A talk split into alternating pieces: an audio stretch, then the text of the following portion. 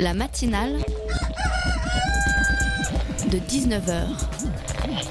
Et bah, c'est une émission qui parle de société, politique, euh, Culture alternative. On va aussi parler de sport, euh, de gens dans la rue. et l'actualité en règle générale. On va peut-être parler des corbeilles à linge pas en osier d'Auvergne. voilà, il y aura, il y aura des invités. Des sociologues, des invités chercheurs. Les invités ne diront que des choses intelligentes. Ça va peut-être s'étriper un peu de temps en temps, mais La matinale de 19h, du lundi au jeudi jusqu'à 20h sur Radio Campus Paris. En France, dans notre pays, un enfant sur cinq hein, vit sous le seuil de pauvreté. C'est la conclusion glaçante d'un rapport publié mardi dernier par l'UNICEF. Chiffre infamant pour l'Hexagone, pays des droits de l'homme, paraît-il. Depuis la crise de 2008, 440 000 enfants supplémentaires ont plongé avec leur famille dans la pauvreté. Une réalité que matérialise un article du Monde aujourd'hui. Son titre, c'est Les enfants, premières victimes des évacuations de campements de Rome. Un exemple concret, la journaliste Lucie Soulier raconte des mineurs déracinés, déscolarisés et souvent extrêmement vulnérables face aux trafiquants. Cette réalité, elle sointe hein, derrière les murs de chiffres déshumanisants que dressent nos politiques. Ici, on ne parle plus de nombre quand on lance chaque jour les CRS sur des immigrés clandestins dans le 18e arrondissement. Ce ne sont plus des statistiques quand l'effectif des enfants à la rue dépasse les 30 000. Ce sont des marques honteuses pour l'État français et son désintérêt pour la question sociale et humaine. Un désintérêt au profit de l'économie, de l'austérité et de la satisfaction des marchés. Sur ce, bienvenue dans la matinale de 19h. La matinale de 19h, le magazine de Radio Campus Paris. Et un chiffre pour commencer cette émission, 10%, hein, c'est le nombre d'étudiants qui se revendiquent végétariens. C'est le résultat d'une étude du Centre national des œuvres universitaires ou scolaires. C'est 3% de plus qu'en 2012, avec la multiplication des scandales alimentaires, la viande n'a pas bonne presse, et les institutions comme le Crous proposent de plus en plus de solutions pour faciliter la vie des étudiants vegans. Alors, le végétarisme est-il l'avenir de l'étudiant et plus largement de l'homme? À six mois de la conférence environnementale de Paris, on voit ça tout de suite dans la matinale. À 19h35, place ensuite à Emmaüs, l'asso- l'association fondée par l'abbé Pierre organise son salon annuel porte de Versailles. Vieux meubles, objets insolites, c'est l'occasion de chiner des perles rares pour pas cher. C'est aussi le moment de parler de solidarité et d'entraide, c'est ce que, c'est ce que l'on va faire en deuxième partie d'émission. Enfin, bien sûr, nos chroniqueurs sont sur le pont ce soir. Comme tous les jeudis, Alban, notre belge à nous, vous réserve un nouvel épisode de ses tribulations parisiennes. Puis à 19h50, on va dire au revoir avec du gros son, du bon son. Ce sera la sélection musique de Jonathan. Les Français dévorent aujourd'hui 89 kilos de viande par an, deux fois plus que leurs grands-parents et trois fois plus que leurs arrière-grands-parents. À l'échelle mondiale, ce sont 65 milliards d'animaux qui sont abattus chaque année pour satisfaire nos appétits toujours plus carnés. Si la croissance de la consommation de viande ralentit ou stagne en Europe et aux États-Unis, elle est en plein essor dans les pays en développement, Chine et Inde en tête. Conséquence, la production mondiale de viande a quintuplé entre 1950 et 2000. Elle s'élevait à 309 millions de tonnes en 2013 et pourrait atteindre 465 millions en 2050 dans un monde à plus de 9 milliards d'humains. Voilà des chiffres hein, donnés par cette vidéo extraite du Monde. Je vous le disais donc hein, dans le sommaire, d'après une étude, les végétariens représenteraient 10% des étudiants. Une tendance à la hausse, hein, manifestation d'un mouvement de fond quand même dans la société française, avec l'histoire de la viande de cheval de Spanghero, les tartes aux matières fécales d'IKEA et bien d'autres scandales alimentaires. Les consommateurs deviennent plus exigeants, plus attentifs à ce qui finit dans leur assiette. Alors que la conférence environnementale de Paris est prévue dans six mois, ce soir dans la matinale, on se pose la question. Bonsoir Eric Birlouez. Bonsoir Martin. Ingénieur agronome, sociologue, historien spécialiste hein, de l'alimentation, auteur de plusieurs ouvrages. Le dernier, c'est Faut-il arrêter de manger de la viande? Un débat autour euh, de ce- cette question assez cruciale. Alors, 10% d'étudiants végétariens, 3% de plus qu'en 2012. Est-ce que cette évolution vers le haut, ça vous étonne? Non, ça m'étonne pas du tout, et d'autant plus qu'en ce moment, je conduis un travail sur la précarité alimentaire étudiante, sur des campus étudiants, et je vois de plus en plus d'étudiants qui me disent Je suis devenu végétarien, ou je me pose sérieusement la question d'arrêter de consommer de la viande.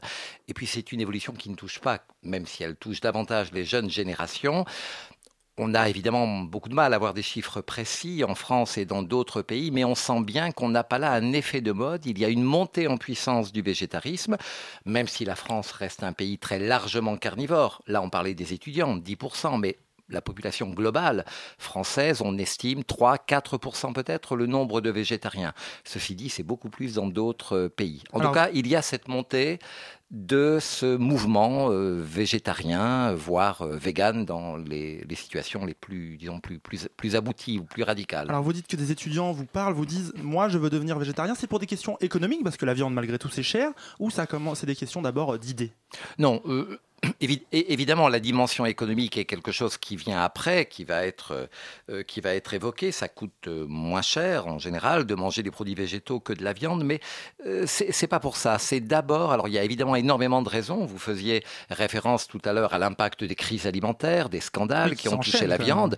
Voilà, et à mon avis, on n'a probablement pas fini d'en entendre, mais je crois que c'est plus profond que ça. Les jeunes générations, plus que les générations précédentes, sont davantage sensibles à des questions qui sont les questions environnementales et on verra sans doute que, euh, que l'élevage impacte négativement euh, l'environnement, enfin en tout cas notamment l'élevage intensif.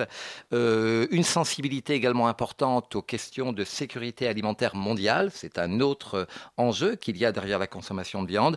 Et puis bien sûr une sensibilité à ce qu'on appelle le, bien-être animal, qui n'est pas quelque chose de nouveau. Déjà dans les sociétés traditionnelles, il y avait cette question de la, cette question éthique, comment doit comment peut-on traiter les animaux, mais mhm. on voit bien que dans la société contemporaine, eh bien ça c'est quelque chose qui va être réactivé, cette, euh, cette sensibilité à la souffrance animale et, donc au Alors ces conversions, on va dire, au végétarisme, c'est parfois comparé à de véritables coming out dans les familles. C'est ce que raconte par exemple un article hein, du Monde Magazine qui était publié début mai. Il était nommé Ciel, ma fille vire végétarienne. Alors bon, ça semble quand même plutôt accepté aujourd'hui. Quand on est jeune à Paris, on connaît tous hein, des sans gluten, des sans viande, mais c'est quoi C'est un, un, un choix plutôt alimentaire qu'un interdit comme un autre ou c'est quand même différent et quand on va dire à ses parents j'arrête la viande, on est toujours regardé un peu bizarrement? Alors c'est vrai que c'est alors de moins en moins hein, bien évidemment, mais c'est vrai qu'on est la société française a quand même ce site particulier que nous sommes vraiment un, un, pays de, de, consommateurs de viande. On n'est pas les plus oui, on n'est pas les plus gros carnivores bien évidemment, les Américains le sont beaucoup plus, les Argentins pour prendre un autre exemple, mais les Français sont quand même parmi les Européens ceux qui culturellement aiment le plus la viande et en mangent euh, de plus en plus. Donc on est quand même dans une société où il n'y a pas encore si longtemps, la viande était l'élément central du repas. C'est-à-dire ce qu'il y a, euh, les légumes, c'est l'accompagnement, c'est la garniture. Et quand on est végétarien, ça veut dire finalement qu'on euh, qu'on défie une espèce d'ordre établi, qu'on transgresse une loi évidemment non écrite, qui est que on renverse complètement les choses, c'est-à-dire que le cœur du repas n'est plus cet aliment qui était tellement, pour nos parents, pour nos grands-parents, tellement prestigieux, et qui était, qui était même une conquête sociale. Donc c'est une résistance de la, bouffe à la française, de la gastronomie à la française, Eric Oui, c'est-à-dire en fait, si le végétarisme, si le végétarisme a moins de, prend moins en France malgré tout que dans d'autres pays, même si on vient de le voir pour les jeunes générations, il augmente. Malgré tout, on sait qu'il y a davantage de végétariens dans des pays comme l'Allemagne, comme l'Autriche, comme les pays scandinaves, l'Angleterre, bien évidemment. Donc la France résiste parce qu'il y a ce, ce qu'on appelle parfois ce modèle alimentaire français qui, entre autres, euh, fait de la viande quelque chose de central dans le repas. Mais bien sûr, c'est en train d'évoluer. Qu'est-ce qui est différent par rapport euh, aux Anglais, aux Allemands, par exemple, aussi Ils mangent pas mal de viande, ils ont un repas en famille, etc. Quelle est la différence bah, La différence, c'est la quantité. C'est pas que la viande était absente, euh, est absente du, repas des autres, pays, mais en termes de quantité, la France, c'est un pays d'élevage, c'est un pays euh, qui a toujours fait de la viande vraiment le centre du repas. Et on a l'impression aussi que dans d'autres pays, euh, c'est déjà considéré comme un business. Il y, a des, il y a des chaînes qui sont installées, il y a des chaînes de fast-food, des chaînes de, de, comment on appelle, de self-service qui sont installées. À Montréal, par exemple, il y en a. Il y en a une qui s'appelle Commensal qui est assez connue à Montréal. En France, c'est toujours des restaurants très euh, confidentiels encore, notamment à Paris. C'est comme ça, c'est ça peut-être ça va se faciliter. Oui, alors ça c'est évidemment toujours le début du processus où dans un premier temps on va avoir des boutiques spécialisées en petit nombre dans certains quartiers, donc auprès de, de populations qui sont plus réceptives à cela il est tout à fait possible que d'ici 5 ans, d'ici 10 ans, cela prenne de l'ampleur. Regardez le bio. Le bio, pendant longtemps, a été confiné euh, euh, à des. Euh, donc, soit directement l'acheter chez le producteur ou alors dans des boutiques bio spécialisées qui étaient en même temps des boutiques diététiques. Depuis pas mal d'années, on trouve du bio dans les supermarchés et les hypermarchés. Donc, on peut imaginer qu'on aura cette diffusion de produits sans viande, de produits véganes dans, dans, l'ensemble des circuits de distribution. Et ça passe un peu, on a l'impression on parle marketing, parce que par exemple Carrefour commence à faire des produits euh, de marque distributeur, alors euh, végétarien, ce qui est quand même un peu bizarre parce que c'est juste des produits sans viande en fait, etc. Ça devient un vrai argument euh, de vente. Oui, tout à fait. Mais on a l'autre exemple qui sont les produits sans, glu- sans gluten. Depuis Hmm. peu de temps, depuis deux ou trois ans, on a se une de manière exponentielle. Voilà, exponentielle. Et aujourd'hui, vous avez, mais vraiment depuis peu de temps, une quantité absolument incroyable de produits sans gluten qui sont proposés aux consommateurs parce que on essaye de suivre la tendance. Et cette tendance, euh, on la suit et en même temps, on la renforce en proposant des produits qui sont adaptés à ces nouveaux régimes alimentaires, le sans gluten, le sans lactose, les régimes sans viande et, et d'autres. Mais on a l'impression justement le sans gluten, le sans lactose, le sans viande, qu'on a aussi euh, de plus en plus un, re- un retour, ou en tout cas une apparition d'un côté, euh, je fais très attention à ma santé, il faut absolument que je sois le plus sain, hein, un esprit sain dans un corps sain. Ça oui, alors on, on peut expliquer ça évidemment de, de di- différentes manières. Euh, on, on sait par exemple dans le cas du gluten que la, la véritable, la vraie intolérance au gluten semble ne concerner qu'une toute petite fraction de la population française. On dit entre 0,5 et 1% de la Pourtant, ils sont population. nombreux à dire qu'ils se sentent beaucoup mieux Voilà, maintenant qu'il n'y a pas de gluten. effectivement, Alors, c'est dans la tête peut-être? C'est peut-être en partie dans la tête. Il est possible, euh, probable même, qu'il y ait une non pas une intolérance au sens strict et médical du terme, mais une sensibilité au gluten qui s'accroisse. De là à etc. toucher euh, 80, enfin, je- enfin, ou la, ou la quasi-totalité de la population, c'est peu probable. En fait, je pense que c'est en lien, tous ces nouveaux régimes ou nouvelles alimentations, avec la montée des peurs alimentaires.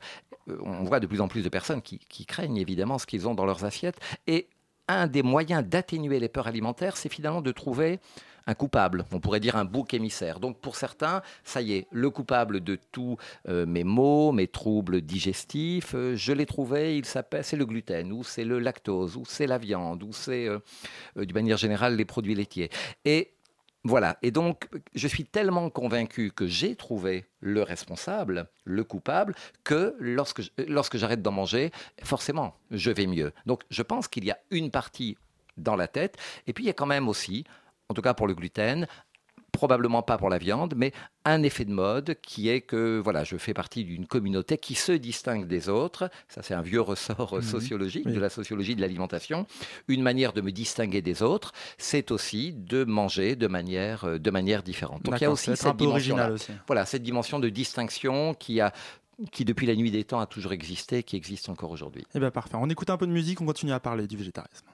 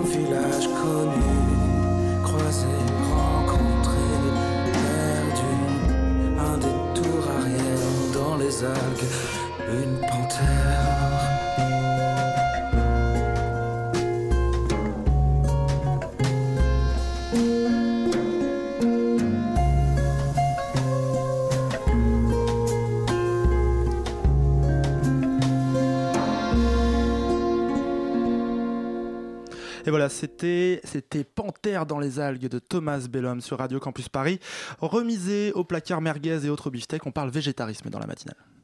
La matinale de 19h du lundi au jeudi jusqu'à 20h sur Radio Campus Paris. Et c'est avec Éric Birlouez, ingénieur agronome, sociologue, historien spécialiste de l'alimentation, auteur de plusieurs ouvrages, notamment ce Faut-il arrêter de manger de la viande l'année dernière Alors, euh, on a parlé du végétarisme, des changements que ça implique sur le plan un peu sociologique, social, mais maintenant on est quand même à six mois de la conférence environnementale de Paris, très attendue, qui doit tout changer, qui prétend lutter contre le réchauffement climatique. Alors Éric Birlouez, est-ce qu'on peut encore manger de la viande sans détruire la planète, pour faire ça un peu large d'abord? Oui, alors ça c'est évidemment une des questions au cœur de, de cette problématique de, de l'élevage et de la consommation de viande. Alors il est clair que l'élevage intensif, mais comme je dirais comme toute activité humaine, a des impacts négatifs sur l'environnement. Alors ils sont à différents niveaux. On a tous entendu parler des émissions de gaz à effet de serre. Alors là c'est un peu la guerre des chiffres. La FAO Oui. avait fait un premier rapport en 2008 en disant que l'élevage contribuait à hauteur de 18%, C'est ça. 18% des rejets de gaz à effet de serre dans au, le ni- monde. au niveau mondial, plus que les transports. Donc ça, ça a vraiment été un électrochoc. Alors depuis, ils ont refait leurs calculs parce que ce chiffre a été contesté. Ils l'ont un petit peu diminué. On est à 14,5%. Dans le cas de la France, on, on parle de 11%. Bon, ça n'est pas négligeable. Ça n'est pas, même si on se bagarre sur les chiffres, il est évident qu'il y a une émission de gaz à effet de serre liée à la digestion des, euh, comme chacun sait, Des euh, des ruminants. Donc ça, c'est un aspect, les gaz à effet de serre. Mais il y a aussi le fait que faire de l'élevage, et a fortiori de l'élevage intensif, c'est utiliser des sols en grande quantité pour produire, pas seulement pour mettre les animaux, mais pour produire produire, leur nourriture. exactement leur nourriture, du maïs, du soja, du des céréales. C'est également euh, pomper de l'eau, pomper, euh, dont on sait évidemment que l'eau est une réserve, euh, est une ressource rare, donc il faut de l'eau et une certaine quantité d'eau pour produire un kilo de viande. C'est également l'utilisation d'énergie, bien évidemment. hein. L'élevage nécessite l'activité de, transport, et- etc. Donc des sols, de l'eau, de l'énergie. C'est également les concentrations importantes d'animaux. Euh, ce sont des pollutions qui sont générées par les déjections. Les concentrations d'animaux, ce sont également des risques de, de, de, de, enfin, de, contamin- maladies, de de maladies, de- contamination. etc., susceptibles de passer à l'homme. Les dangers sont Euh, les antibiotiques qu'on va utiliser dans Ouais. les élevages, Ça crée euh, des à la- résistances. ça crée, exactement, ça crée des résistances. Donc il y a évidemment beaucoup de choses autour de ces questions euh, Du coup, environnementales. on n'arrête pas tout de suite s'il y a autant de dangers? Oui, alors c'est vrai que c'est un peu, si vous voulez, euh, lorsque l'on, euh, il y a aussi des des, des contre-arguments qui sont avancés. Par exemple, dans le cas de l'élevage, comme on le pratique en France, là je parle de l'élevage des ruminants, on va dire qu'effectivement euh, les émissions de CO2, de, de méthane, mais de gaz à effet de serre, eh bien, vont être pour partie compensées par le fait qu'on a encore en France beaucoup de prairies et que la ration alimentaire des vaches françaises est, à, est majoritairement à 60% composée d'herbes. Cette herbe, c'est de toute façon pas un aliment que nous nous consommons.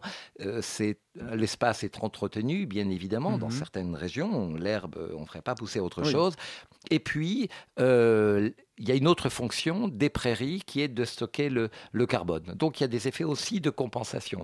On peut regarder les choses en disant il y a effectivement une production de gaz à effet de serre, mais pour être tout à fait objectif, il faut, même si ça ne compense pas en totalité, il y a partiellement une compensation par le stockage de carbone par, euh, par les prairies. Et justement, euh, il y a plusieurs représentants de la filière viande, notamment des bouchers, euh, qui défendent plutôt une réduction de la consommation de la viande. Ils- eux, ils font la distinction entre la viande d'élevage extensif, qui est donc qui, serait bonne, qui serait fait chez eux, qu'on devrait aller acheter chez eux, qui coûte d'ailleurs assez cher souvent, et celle des industriels de la viande. Ça vous semble une bonne voie? On mange moins Ben, de viande, mais on mange de la viande meilleure Oui, enfin, en tout cas, moi, c'est celle que je, que, que je pratique, puisque moi-même, je ne suis pas végétarien, mais euh, je suis attentif, comme beaucoup de gens, évidemment, à la qualité de mon alimentation. Et je crois que ça, c'est quelque chose d'important, même au niveau mondial. Si les pays développés, enfin les pays industrialisés, la France, les États-Unis, les autres pays d'Europe de l'Ouest, etc., Si l'on diminuait notre consommation de viande, je pense que ce serait pas mal. D'abord parce que il n'est pas nécessaire de consommer de la viande en grande quantité. On peut même d'ailleurs vivre très bien en étant végétarien. Voilà, je ne prônerais pas pour autant, pour ma part, l'abolition totale de la viande, hein, pour des raisons que l'on pourra développer. Mais je pense qu'une diminution de la consommation de viande chez les gros consommateurs que nous sommes, globalement, dans les pays industrialisés serait quelque chose de tout à fait important. Donc manger moins de viande, de la meilleure viande, et ça sera à budget égal. C'est-à-dire on ne va pas payer plus cher puisqu'on va diminuer mais on payera plus cher. C'est quand même pour un étudiant précaire, il y a une vraie différence entre aller chez le boucher et par exemple aller chez Picard, pour citer une marque. Ça n'a rien à voir, évidemment. Après, si on diminue, si on mange de la viande une fois sur deux et qu'on l'achète de meilleure qualité, on, va payer. Voilà, hein, c'est vraiment ça l'idée. À budget constant, on peut réduire sa consommation, améliorer la qualité et consommer de la viande qui est issue d'un élevage qui n'est pas l'élevage euh, industriel, intensif, que l'on a peu en France, en tout cas pour le moment, que l'on a évidemment beaucoup plus dans des pays d'Amérique du Nord, les États-Unis, le Canada et d'autres pays. il y a deux, deux, secondes, vous parliez du fait qu'on pour vous, on ne pouvait pas abolir complètement la viande. Si on devait résumer très rapidement quelques raisons pour ça. Oui, alors déjà, il faut se rendre compte que tout le monde ne consomme, ne consomme pas de la viande comme les Français. Il y, a des, il y a 800 millions de personnes qui, dans le monde, ne sont pas sont en état de sous-nutrition mhm. chronique. On a un milliard de personnes dans, la dans, le monde qui élèvent des animaux. Et, donc, donc l'idée de dire on abolit euh, l'élevage, non, je crois qu'au contraire, l'augmentation de la, de, la viande dans la ration alimentaire des personnes qui ont une alimentation déficitaire euh, me paraît pas être du tout une mauvaise idée hmm. parce que la viande, encore une fois, si elle est consommée avec modération, et si c'est une viande évidemment d'une qualité minimum, n'est pas un poison, et au contraire peut permettre d'améliorer euh, la ration alimentaire et donc la santé des individus. Et puis dans beaucoup de pays, et notamment dans les pays d'Afrique, avoir quelques animaux, c'est aussi une garantie de, c'est un capital et quand même une petite, euh, une petite source de revenus. Donc ça, et en plus l'animal est un moyen de transport dans ces pays qui est écologique, évidemment. Euh, l'animal va fertiliser par ses déjections les sols, donc on n'a mmh. pas besoin de recourir à des engrais chimiques. Voilà, donc il ne faut pas avoir une vision, c'est tout blanc et c'est tout noir, et donc on va abolir l'élevage sur toute la planète. Je pense qu'il y a des zones où il faut euh, réduire au maximum l'élevage intensif, diminuer la consommation de viande, mais pas pour tout le monde, pas de manière indifférenciée. Je pense au contraire que l'élevage doit être promu euh, en respectant évidemment le bien-être animal, les conditions de transport, d'abattage, etc. Euh, dans certains pays, parce que ça peut euh, apporter des bénéfices euh, à l'individu. Alors pour conclure, Eric Birlouez, votre dernier ouvrage, donc faut-il arrêter de manger de la viande? En fait, c'est un débat dans lequel vous êtes le modérateur. Ça se passe entre une personne très euh, végétarienne. C'est la présidente de l'Association française Absolument. des végétariens. Son nom m'échappe malheureusement.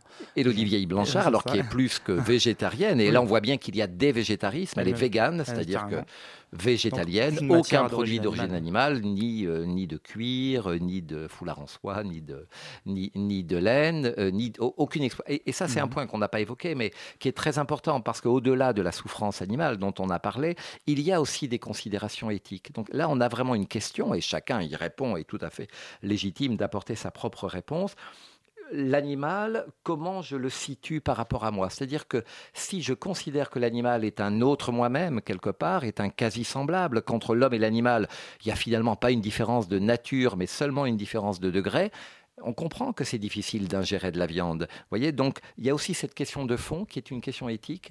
L'animal, que je dois mettre à mort, bien évidemment, pour manger la viande, euh, finalement, comment je le considère? Alors pour finir, euh, la question euh, de base, pour vous, votre conviction profonde, faut-il ou pas Alors moi, je ne répondrai pas. Et euh, voilà, vous l'avez compris de manière, de manière abrupte. on est entre je, les deux. Voilà, je dirais, il y a en tout cas à mon avis, il est évident de diminuer la, condition, la consommation de viande, d'améliorer les en tout cas d'arrêter la course, la fuite en avant, mais pour autant, je ne prônerai pas, pour ma part, l'abolition euh, totale, universelle de la viande, de sa consommation et de, et, de l'élevage. Merci beaucoup. Merci Eric Birlouez d'être venu ce soir au micro de la matinale. Vous êtes, je le rappelle, ingénieur agronome, sociologue, historien, spécialiste de l'alimentation et donc auteur de plusieurs ouvrages, dont ce Faut-il arrêter de manger de la viande, sous éditions Le Muscadier. Merci d'être venu nous voir.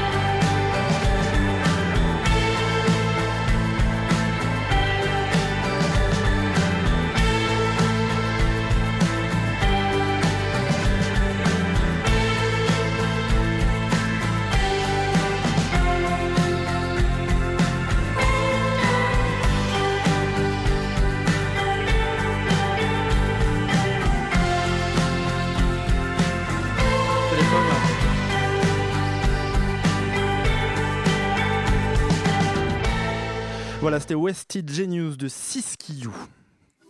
La matinale de 19h sur Radio Campus Paris. Allez, on sort un peu du studio là, à 19h30 dans la matinale sur Radio Campus Paris. On vous emmène dans le 10e arrondissement avec Loïc. Loïc, c'est un journaliste de Radio Campus Paris qu'on a emmené voir euh, les migrants qui actuellement euh, dans le 18e euh, ont des problèmes d'hébergement et des problèmes notamment avec les CRS. Loïc, tu es dans une caserne de pompiers dans le 10e et apparemment c'est un peu chaud avec les forces de l'ordre. Effectivement, ça fait quelques jours que les migrants euh, cherchent un peu où dormir ou ne savent pas où dormir euh, soir après soir. Alors cet après-midi, donc, ils ont été euh, délogés du jardin qu'ils occupaient la nuit dernière. Une manifestation s'est organisée, un peu dans le désordre, hein, il faut bien le dire, avec une tension qu'on sentait euh, entre les manifestants, notamment les militants. Euh, certains voulaient les conduire apparemment vers un jardin, d'autres vers une caserne où je me trouve actuellement. Euh, c'est une caserne qui se trouve en, près de la gare de l'Est Oui, rue de euh, à Paris. Voilà, tout près ça. de la gare de. Et donc, euh, la question, c'est apparemment, les CRS sont pas très, on va dire, ça leur fait pas très plaisir d'avoir ces, ces migrants dans cette caserne et ils menacent d'intervenir, c'est ça? Alors c'est ça. Alors moi j'ai pas pu vérifier puisque concrètement on est enfermé depuis euh, à peu près euh, une heure dans cette caserne. Euh, mais ce qu'on entend dire effectivement c'est qu'il y a des CRS euh, tout autour de la caserne. Les photos sur, euh, sur Twitter rentrer. notamment confirment hein, la présence des CRS. Je te le confirme, tu es bien entouré.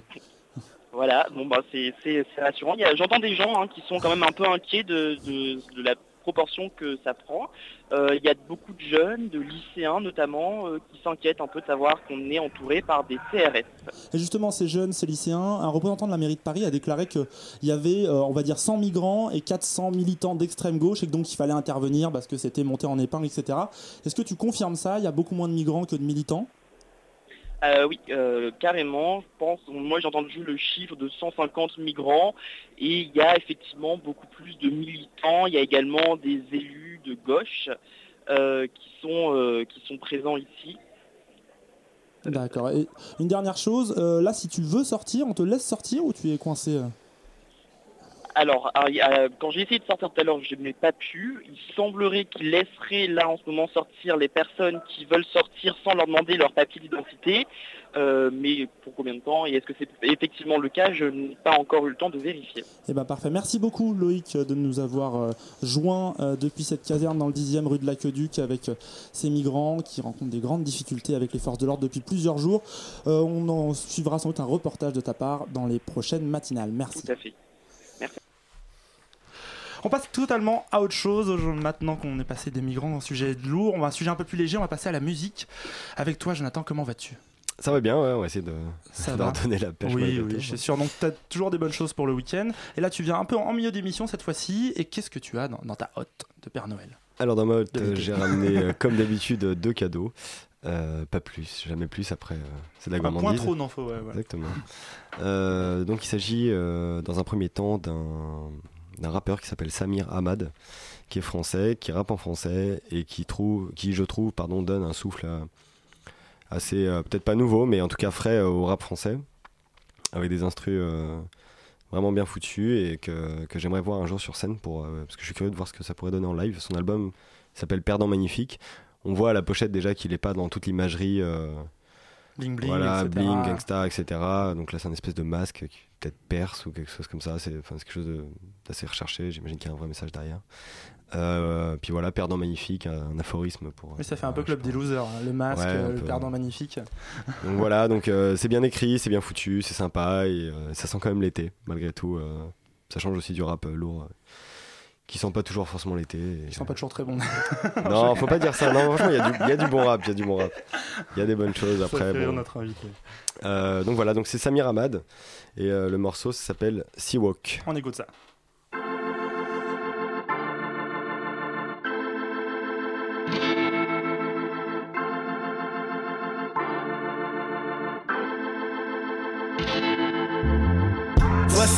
Des champs de mine, des Cachemire à Nashville, seul Chuck Taylor m'arrive à la cheville de. Je glisse un peu de magie dans la machine. Point de vue son, zig traditionnel, des coins de rue sombres. Sous impulsion, eh, tout part d'ici, mais eh, touche pas le Grisby avant les ablutions. Ahmad, pas Biggie, traduction. Débute mon génie une fois le Phillies fini. Nouveau Jacques Dutronc, New Jack Citizen. Les autres c'est Omar Little, mais sans l'imagerie Doug. Où est la part du lion qui s'accapare toute somme Chez moi c'est partout et je me parle tout seul.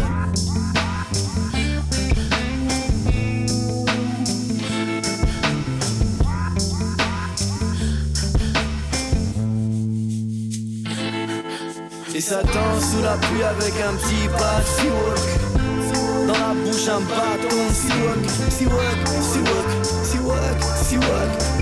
Seawalk Un bâton Seawalk. Ça danse sous la pluie avec un petit pas Seawalk, Seawalk Dans la bouche un bâton Seawalk, Seawalk, Seawalk, Seawalk, Seawalk, Seawalk, Seawalk Polo et basto, sacrifice de poulet. Los polos hermanos, Joroto jusqu'à los Joroto, venu toucher le ciel Venu prendre la tour Eiffel pour la courte échelle. Non piano, piano, ça pourrait me coûter cher Mais Endek Lahnouch, 5-0, La grande aiguille n'a fait qu'un arc de cercle Le temps de réaliser que la vie c'est deux, trois quarts de siècle. Baisse la tête, regarde le ciel, poème, Woodstock On décroche la lune, mais problème, Houston. Viens on danse sous la pluie avec un petit pas de Seawalk. Dans la bouche un bâton de Seawalk. Seawalk, Seawalk, Seawalk, Seawalk, Seawalk, Seawalk. Un bâton de Seawalk, Seawalk. Bâton de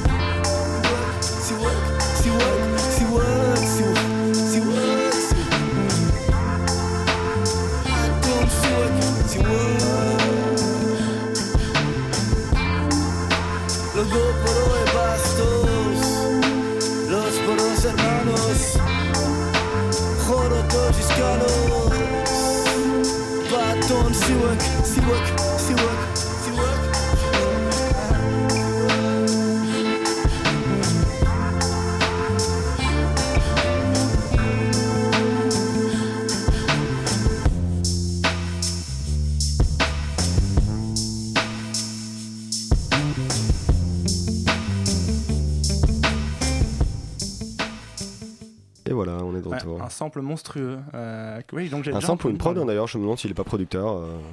C'est pas toujours des samples, le rap. hein. Oui, c'est vrai. C'est un peu à ça, Ça aussi qu'on peut reconnaître certains, On euh, voit mes lacunes. certains artistes talentueux. Ma faiblesse. Donc voilà, c'était Seawalk, euh, comme les bâtons de Seawalk dont il parle, euh, ces petits bâtons qui peuvent remplacer vos brosses à dents. Parfait. Euh, qui blanchissent ça. les dents. On fera ça. Quelle est la suite? Est... Qu'est-ce qu'on doit écouter d'autre ce week-end Alors la suite, euh, la suite, la suite, euh, bah, c'est déjà passé. C'était au point éphémère la semaine dernière, vendredi. Euh, c'était Michel Blades ou Blades. Midnight Record, le label. Ouais, exactement, Midnight Special Records. Très bonne soirée. Exactement, tu y étais en plus. C'est ça, j'ai eu la Voilà, chance super, très bien. Ouais, Euh, Michel qu'on a fait jouer l'année dernière aussi à, à l'espace B. Et euh, voilà, c'est un titre euh, pour le coup qui s'appelle, alors si j'y arrive, Subtropical, Suburban ou l'inverse. Et, euh, je vous en reparle après. Mais voilà, elle a, elle a apporté une petite touche tropicale à son rock euh, plus costaud euh, habituel, qui, euh, qui est assez sympa. J'ai essayé de faire des choses un peu estivales hein, cette fois-ci. Ouais, ça marche très bien en tout cas, Michel Blade. On C'est écoute parti. ça.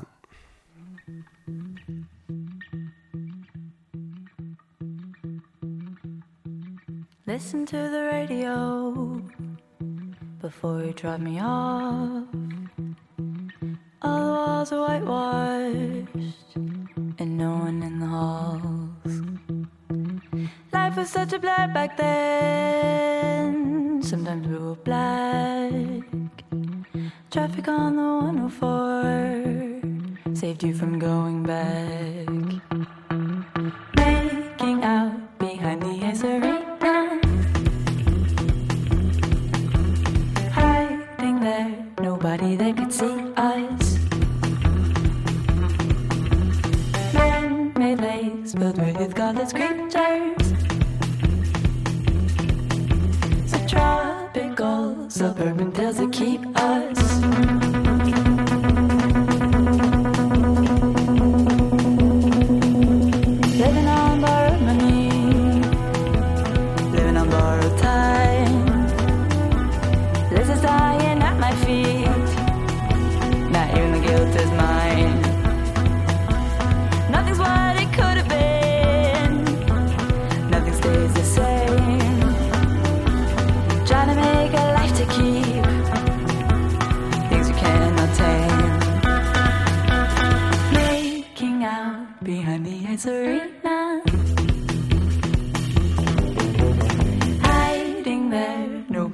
Could see us.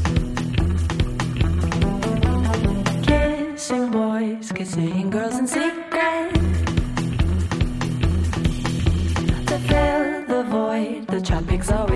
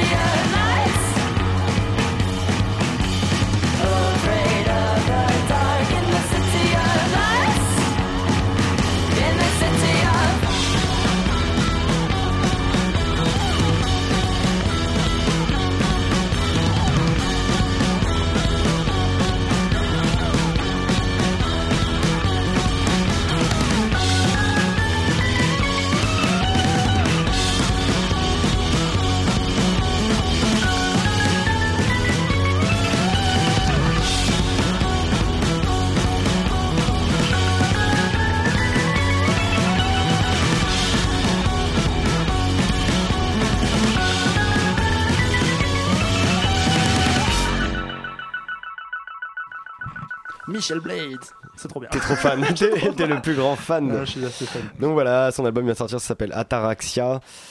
On vous le recommande chaudement, ainsi que euh, pas mal d'artistes du label d'ailleurs qui, euh, qui, qui marchent bien en ce moment. Euh, voilà, c'est tout pour moi. J'ai vidé ma hotte. Merci beaucoup, Jonathan. Merci pour toujours ces bons conseils musicaux. Direction maintenant la porte de Versailles et le salon Emmaüs. La matinale de 19h. Une grande vente de solidarité internationale. C'est ainsi hein, que se décrit ce salon Emmaüs qui se tient dimanche à la porte de Versailles. Et c'est vrai qu'on trouve un peu de tout hein, des vélos retapés, des fringues euh, données, du matos électronique réparé. C'est vraiment l'une des plus grandes foires d'objets de seconde main, on va dire. C'est aussi l'occasion de faire le point sur les activités de l'association créée par l'Abbé Pierre, une structure devenue depuis une grosse machine du milieu associatif. Alexandre Bonjour est avec nous sur ce plateau. Bonsoir à vous, délégué général de Emmaüs, de Emmaüs France. Bonsoir. Merci d'être avec nous. Merci Alors Emmaüs, hein, on va un peu euh, donner du chiffre pour qu'on se rende compte. 18 000 personnes, donc 4 400 compagnons, 5 000 salariés et plus de 8 000 bénévoles. Une structure qui a collecté et remis en état l'année dernière 285 000 tonnes de produits, des chiffres qui en jettent. Derrière tous ces chiffres, trois objectifs, l'action sociale, l'insertion et l'économie sociale et solidaire. Alors première question, en quoi ce salon Emmaüs est la réalisation un peu de ces objectifs-là, Alexandre Bonjour Mais c'est la réalisation parfaite de, de ces objectifs-là parce que euh, euh, tout d'abord, euh, c'est le salon de la reconnaissance de toutes ces personnes que euh, le mouvement euh, arrache à la rue, à la pauvreté, à la précarité et qui révèlent tout un savoir-faire, qui révèlent tout, leur talent en fait, en euh, voilà redonnant une seconde vie à l'ensemble de ces objets, objets qui sont donnés par, par tous les citoyens de ce pays, partout sur les territoires. Et donc c'est vraiment le salon de la grandeur, de la dignité des personnes qui ont par trop souffert de l'exclusion et de la précarité. C'est aussi le salon de la solidarité, de la solidarité euh, envers euh, euh, tout, euh, toutes les personnes à travers le monde qui elles-mêmes souffrent d'injustice, euh, souffrent de traite, souffrent des, des migrations. Et Emmaüs, par l'appel de l'abbé Pierre, est avant tout un mouvement international parce que la famine, l'exclusion, la discrimination, le rejet, il n'a pas Ça de n'a pas de nation, hein. il n'a pas de frontières, il n'a pas de territoire, et que c'est un enjeu à travers le monde. Et puis c'est aussi euh, un enjeu, je dirais, de, de, de l'espoir, d'une nouvelle société, euh, de l'espoir qu'on puisse porter tous ensemble, euh, encore une fois, euh, à l'appel de tous les acteurs du mouvement, mais aussi dignement à l'appel de son fondateur pour créer, pour créer un nouveau monde, un nouveau modèle de société Alors plus vous juste. parliez des gens arrachés à la rue, Alexandre Bonjour, vous parliez aussi d'un fonctionnement d'Emmaüs, d'une nouvelle société. Le fonctionnement propre d'Emmaüs, c'est ces communautés de compagnons. C'est un concept hein, qui s'est mis en place dès le début de la création de l'association. Est-ce qu'on peut expliquer en quelques mots comment ça marche, ces communautés? Mais, mais c'est un concept absolument génial. Je vous avais l'air convaincu en tout cas. Ah, c'est mieux pour travailler à Ah, c'est un concept fabuleux, euh, ces communautés. euh, en fait, c'est euh, voilà, des personnes euh, arrachées à la rue euh, qui arrivent euh, dans un lieu et puis euh, ils récupèrent euh, les dons, des objets euh, en tout genre euh, qu'on vient, euh, qu'on vient leur apporter. Et puis après, bah, ils le valorisent, ils le soignent, ils le trient, euh, ils le vendent. euh, et tout ça, euh, ça leur apporte de la grandeur, de la dignité. Ça leur apporte enfin de quoi être valorisé. Ça leur apporte de du projet. Et puis une communauté, c'est aussi une communauté de vie. Euh, une communauté de repères et on, les, les, les compagnes et les compagnons euh, parlent souvent de famille, mais ils y trouvent aussi euh, réconfort, ils y trouvent écoute. On a l'impression que les liens sont très forts dans ces ah, mais communautés. les liens sont formidablement forts. Il y, a, il y a quelque chose d'unique qui se passe en dehors de la salle de vente. C'est quel genre de personnes qui arrivent dans ces communautés qui viennent Mais vous voir vous Comment elles arrivent chez vous? Mais elles arrivent chez nous parce qu'elles ont entendu parler d'Emmaüs. Elles arrivent chez Elles nous parce que, oui, elles frappent à la porte et on essaye, dans la mesure du possible, bien sûr, on, on est obligé de refuser beaucoup trop de monde, mais on les accueille sans les juger. On les accueille sans les interroger sur leur passé. inconditionnel, c'est Inconditionnel, c'est-à-dire viens, viens nous aider à aider, viens nous aider à être utile toi avec ton ton savoir, tes compétences, ton talent. Viens toi qui es à la rue être utile et te reconstruire en même temps. Alors, Voilà. ce qui est intéressant, c'est que donc tous les objets qui vont être présentés, euh, soumis à la vente, euh, ont été retapés par des compagnons euh, de l'association. Donc ça, c'est fort. Et ce qui est dingue, c'est la variété des objets retapés. Il y a de l'électronique, il y a des vélos, etc. À croire qu'on tout pourrait avoir une seconde vie avec les gens d'Emmaüs. Mais, mais parce que en fait, on a été l'abbé Pierre et, et les, et les fondateurs d'Emmaüs ont été les précurseurs du développement durable et du réemploi. Tout tout peut avoir une, seconde vie et on sait bien que c'est important de d'avoir une seconde vie. euh, mais franchement, c'est un super plan dimanche. euh, C'est c'est le salon où vous trouvez absolument tout. Tout, euh, des livres, euh, des vêtements, euh, de la des, des appareils électroménagers, du vinyle, des ça. des jouets. Vous avez tout, c'est une super ambiance. C'est une ambiance militante, c'est une ambiance populaire, c'est une ambiance citoyenne. C'est c'est le maxi salon de toutes les envies. C'est le meilleur plan qu'on puisse imaginer. Franchement, venez tous. euh, on va prendre vraiment beaucoup de Et plaisir. justement, pour voilà. l'association, le Salon Emmaüs, c'est aussi une vraie manne. hein. C'est 2,5 millions d'euros récoltés lors des Mm. cinq dernières années. Ces revenus ils sont indispensables pour financer Emmaüs aujourd'hui? Ils sont indispensables pour financer Emmaüs, ils sont surtout indispensables pour financer la solidarité internationale d'Emmaüs envers les autres acteurs d'Emmaüs à travers le monde, parce qu'on est à travers le C'est monde. pour soutenir Emmaüs à l'international. Parce qu'aujourd'hui, vous êtes présent dans 37 pays. Voilà, je on est là sur- sur quatre continents, Ouais. 37 pays, euh, et voilà, on soutient euh, là-dessus euh, des mutuelles de santé, on soutient des écoles pour les enfants des rues, on soutient des, des, des microfinances, des microcrédits pour les femmes à travers le monde. Voilà, il y a, y, a, il y a plein de projets, il faut les soutenir, et on les soutient en achetant euh, des produits euh, qui, qui, qui retrouvent la vie grâce à des compagnes et des compagnons. C'est quand même génial comme concept. Et justement, est-ce que vous exportez ces- ce concept de communauté ou on est dans des choses différentes quand même, on selon les cultures? le Parce que concept pas de- pareil en Asie, en Afrique ou en Amérique du Sud, par mais, exemple. mais c'est un concept qui peut marcher à travers le monde. marche à chaque fois. Donc on, peut le démultiplier. On appuie justement cet argent-là aussi, euh, sert à créer des, des communautés en Europe de l'Est, en Pologne, partout, parce que c'est un concept qui peut fonctionner, mais vraiment quand on s'appuie sur la dignité des femmes et des hommes, lorsqu'on s'appuie sur le réemploi et lorsqu'on défend un, un- un nouveau visage de l'individu et de la société, mais ça marche partout, parce Est-ce que, que c'est une cause qui n'a pas de frontières. vraiment du travail, de- du fait de redonner une seconde vie aux objets comme un outil de réinsertion Vous parlez même d'un outil de liberté. Euh, les gens qui passent chez vous, ensuite ils retrouvent, euh, ils repartent ailleurs ou ils restent très longtemps dans vos communautés? Je ne sais pas comment ça se passe. le concept de, de- de communauté a, ça de génial que euh, la personne reste autant qu'elle le souhaite. D'accord. Parce qu'on considère que longtemps et on a des gens qui, qui restent longtemps D'accord. parce que c'est ils, ils y ont trouvé famille et on veut surtout pas euh, les pas à un un, moment leur hein. imposer. Non, c'est pas un problème pas une pour date nous. limite, on non, va non, partir, parce que la communauté c'est une vie collective et la communauté on y est, on s'y investit et puis voilà ceux qui veulent euh, en sortir sont év- évidemment libres de s'en sortir, mais ceux qui veulent euh, euh, y rester parce que c'est leur vie et qui sont heureux, ils y retrouvent tout ce qu'ils cherchent, et bien qu'ils restent autant autant qu'ils le souhaitent.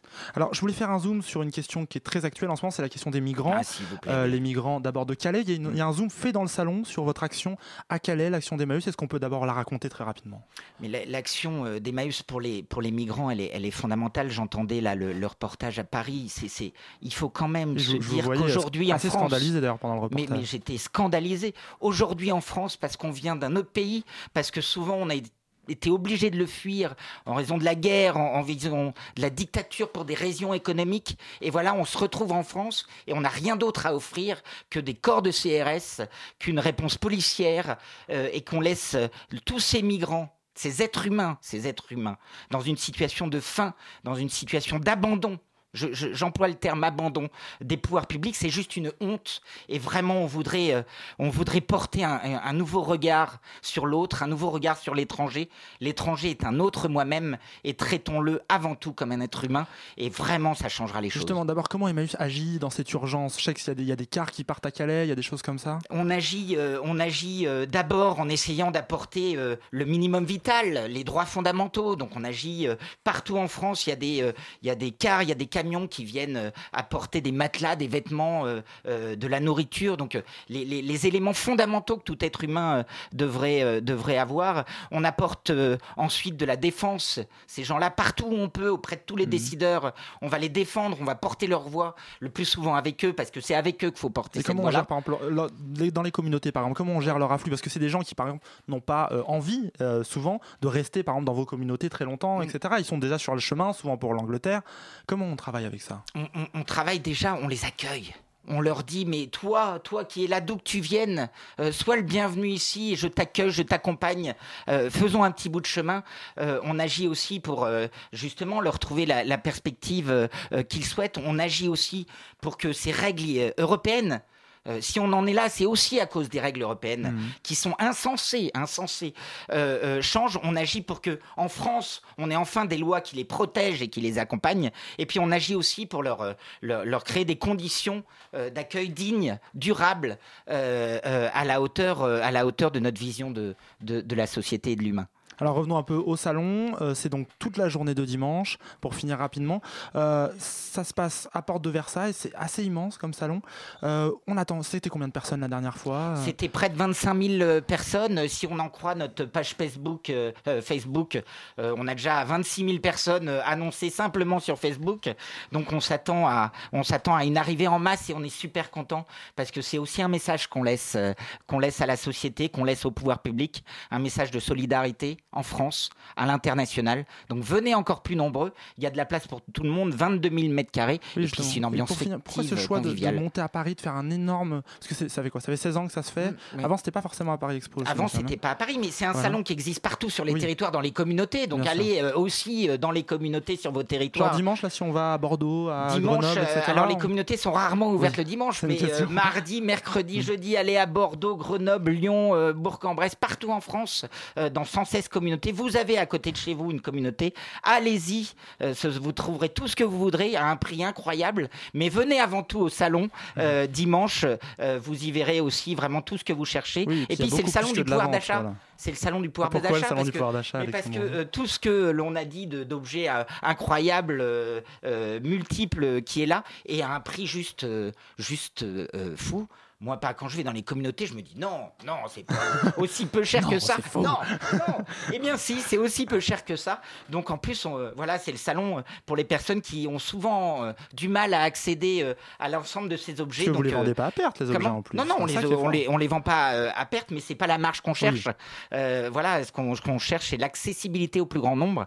Mais voilà, c'est aussi ça le message qu'on laisse.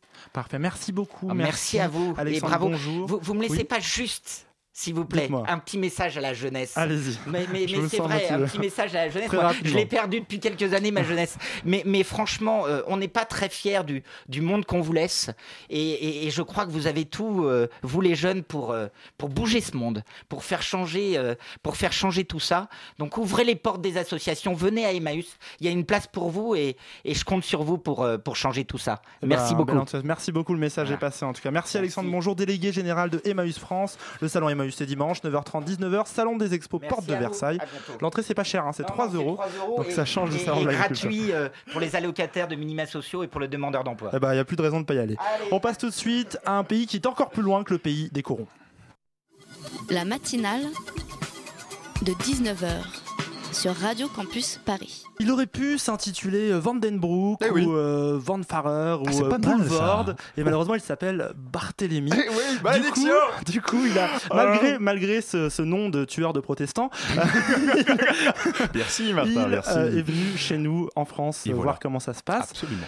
Bah, comment vas-tu d'abord Ah, écoute, bien, bien, bien. J'ai été inspiré d'emblée là par, par l'appel qu'on vient de nous Ah, lancer. l'appel concurrent là dans l'explosage de Potard. L'appel la jeunesse, là. Je... Non, non, je suis redynamisé. Et donc, suis- du coup, dynamisé, de quoi nous parles-tu Eh bien, je suis redynamisé, mais c'est depuis dimanche que je suis redynamisé, Martin, car dimanche, dimanche soir, eh bien, figure-toi que j'étais au Stade de France. oui, j'étais au Stade de France, Martin, et je vais te le dire, j'ai enfin, j'ai enfin trouvé ce point commun entre France et Belgique que je cherchais depuis tellement longtemps. Hmm. Oui, absolument, tu vois, si je te dis rouge et bleu, si je te dis ballon, 22 joueurs, eh bien, immédiatement, Euh, tu me dis, tu me dis, ben voilà, tu me dis football? Eh bien, c'est tout à fait ça. J'ai été au stade et j'ai vu, j'ai constaté que nous avions, Martin, finalement, entre France et Belgique, le- même drapeau tricolore ou presque. J'ai vu que on avait le même cri quand le ballon allait dans le filet. J'ai vu qu'on avait les mêmes chants, hein, par exemple. Au bout de 45 minutes, les Belges criaient tous "On est chez nous, on est chez nous". Oui, bah Hein, oui, comme un- 3-0 en même temps, Voilà, c'était la fête, comme un hein. certain écho à d'autres chants qu'on peut entendre. Voilà. Enfin, bon, à une même- époque lointaine. une époque lointaine, tout à fait. Donc, mais c'est vrai, en Belgique aussi, hein, ce sport, le football, est une quasi-religion, chers amis, auquel on sacrifierait volontiers euh, honneur, dignité, tout ça pour supporter Il y a des très son équipe de nationale. Absolument. Absolument. Alors le mien, euh, alors c'est vrai, le Stade de France est Le un tien. peu plus classe que le que le RWDM, hein, qui est mon Ah, club souhaits. fétiche, voilà, le Racing White Club de Molenbeek, chers Ouh. amis. Absolument, club historique qui n'existe plus d'ailleurs. que- Oui, moi, j'allais dire, tu as pris un seul qui n'existe plus. Oui, malheureusement, mais voilà, voilà, voilà. Mais bon, un attachement de Ça cœur. coup d'être supporté par toi.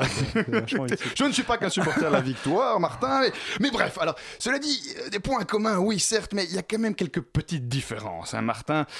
Par exemple, en Belgique, eh bien, euh, le Premier ministre ne va pas en avion pour euh, voir une finale de, de football. Hein. Doute pas qu'il n'en a pas envie, mais enfin, bon, bon il n'y va pas. Hein, voilà. Et puis, euh, bon, par ailleurs, euh, par ailleurs, oui, chers amis, euh, chers amis, oui, c'est vrai, 4-3, hein.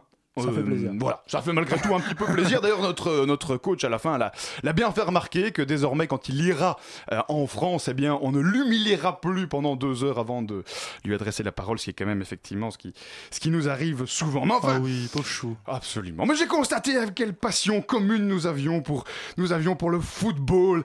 Et Martin, je dis vraiment, mais vivement cette finale de l'Euro 2016 France-Belgique, hein, où on pourra tous se retrouver dans ce même stade de France avec un peu plus d'enjeux.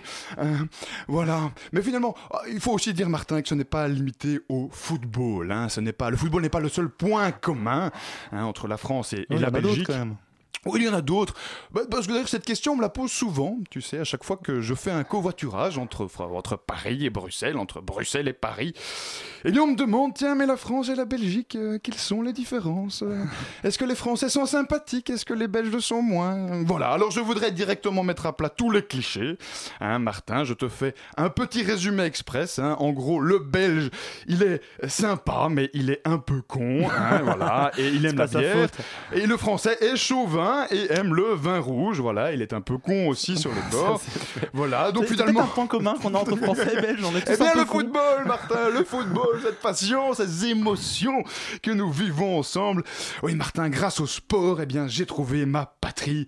Les émotions, nous les partageons. La connerie aussi.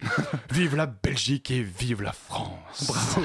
Merci beaucoup, Alban. C'est sur cette déclaration d'amour que se termine cette matinale. Je vous aime Dans tous. quelques instants, vous retrouvez Un mouton animé cette semaine par Flore. Salut Flore, es-tu là Flore? Parle-moi. Salut, je suis là. Tu es là, ta première animation, je crois, de Dessine-moi un mouton Exactement. Pas trop stressé Pas du tout. Alors de quoi on va parler du coup On va parler de documentaire Ah, c'est pas mal ça, avec pas mal d'invités, etc. avec deux invités Tu me promets plein d'invités, plein d'ambiance, des un gens chercheur, qui un producteur, ça va être super. On va parler de docu, de réel, de fiction, tout ça. Eh ben Ça va parfait, ne bougez pas sur Radio Campus Paris, c'est Dessine-moi un mouton, c'est dans quelques instants. Demain à la même heure, vous retrouvez Garde à vue sur Radio Campus et la matinale, c'est lundi prochain. Des gros bisous, salut.